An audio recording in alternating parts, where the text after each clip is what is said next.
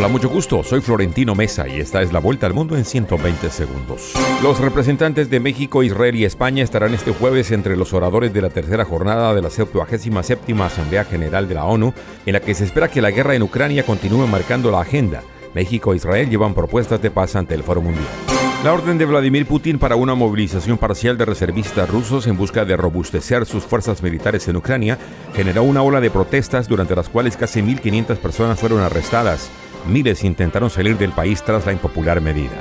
Los ministros de Relaciones Exteriores del llamado G7 anunciaron que adoptarán nuevas sanciones contra Rusia tras la decisión del presidente Vladimir Putin de movilizar reservistas para la guerra en Ucrania.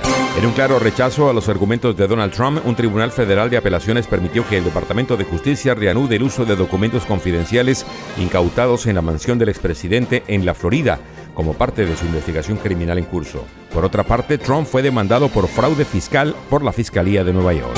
Un sismo de magnitud 6.8 sacudió esta madrugada 12 estados del occidente y centro de México y dejó al menos dos fallecidos, según un reporte preliminar. El sismo ocurrió tres días después de un terremoto de 7.6 que afectó a 12 de los 32 estados del país y dejó dos muertos en Colima.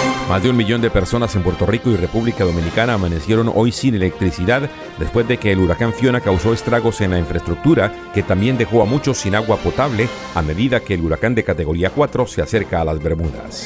Un tribunal hondureño condenó a la ex primera dama de Honduras, Rosa Elena Bonilla de Lobo, a 14 años y un mes de cárcel por los delitos de fraude y apropiación indebida. El Congreso salvadoreño aprobó una reforma al Código Penal que permitirá enjuiciar a miles de prófugos de la justicia declarados en rebeldía e impedir retrasos en los procesos judiciales por las recurrentes renuncias de los abogados defensores. Esta fue la vuelta al mundo en 120 segundos.